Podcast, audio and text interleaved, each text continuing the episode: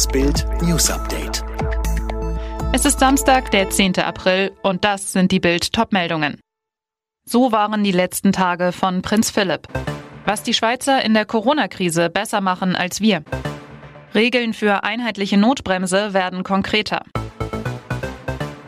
In den Morgenstunden am Freitag schlief Prinz Philipp friedlich ein. Die Queen war bei ihm, weilte an seinem Bett. Vor dreieinhalb Wochen hatte Philipp nach seiner Herzoperation das private König Edward VII. Krankenhaus in London verlassen. Er war zwar ohne Hilfe in eine bereitgestellte Limousine gestiegen, doch jeder konnte sehen, wie schwer ihm der Krankenhausaufenthalt zugesetzt hatte. Es schien, als würde Prinz Philipp nach Hause fahren, um zu sterben. Der 16. März war das letzte Mal, dass ihn die Öffentlichkeit zu Gesicht bekam. Danach blieb Philipp auf Schloss Windsor, verbrachte hier seine letzten Tage. Wie diese ausgesehen haben? Laut palastnahen Quellen war der letzte Monat von Prinz Philipp eine Mischung aus Bettruhe und wachen Momenten. Sein Gesundheitszustand soll sich dann in der Nacht von Donnerstag auf Freitag rapide verschlechtert haben.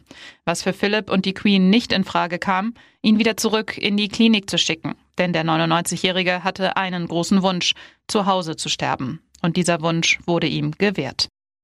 Deutschland und die Schweiz. Zwei Länder, zwei Corona-Strategien, und zwar bei ähnlichen Infektionslagen. Und das, obwohl die Schweiz Schulen und Skilifte immer offen ließ, Geschäfte schon Anfang März öffnete und Treffen draußen in Gruppen von 15 Personen erlaubt sind. Wie kann das sein? Was macht die Schweiz besser?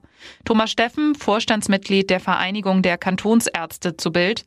Wir haben immer wieder intensiv und oft kontrovers allfällige Maßnahmen diskutiert. Heißt, die Schweiz hat Alternativen nie ausgeschlossen und viel ausprobiert. Steffen weiter. Die daraus entstehende Grundhaltung in der Bevölkerung ist wichtiger als eine Maßnahme mehr oder weniger. Was in der Schweiz erlaubt ist und was nicht, passt auf einen Bierdeckel.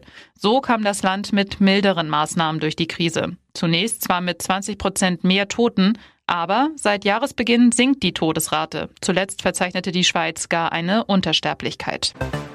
Die Regeln für die geplante einheitliche Notbremse in ganz Deutschland werden konkreter. Ab einer Inzidenz von 100 soll es eine Ausgangssperre zwischen 21 Uhr abends und 5 Uhr morgens geben. Geschäfte, Restaurants und Hotels bleiben geschlossen. Die Regeln sollen nächste Woche beschlossen werden. Schon bald könnte in Deutschland ein weiterer Impfstoff an den Start gehen. Das Tübinger Unternehmen CureVac hofft auf eine Zulassung im Mai oder Juni, so ein Unternehmenssprecher gegenüber der Augsburger Allgemein. Im ersten Jahr sollen 300 Millionen Impfdosen produziert werden. Beim Parteitag in Dresden will die AfD an diesem Wochenende das Programm für die Bundestagswahl beschließen. Über einen Spitzenkandidaten wird nicht entschieden. Fest steht aber, dass die AfD mit einer Doppelspitze in den Wahlkampf ziehen will. Laschet oder Söder? Immer mehr Unionspolitiker fordern eine schnelle Entscheidung in der K-Frage. Es geht darum, wer für die Union als Kanzlerkandidat bei der Bundestagswahl antritt. Ursprünglich hatten sich Laschet und Söder auf eine Entscheidung bis Pfingsten geeinigt. Alle weiteren News und die neuesten Entwicklungen zu den Top-Themen gibt's jetzt und rund um die Uhr online auf Bild.de.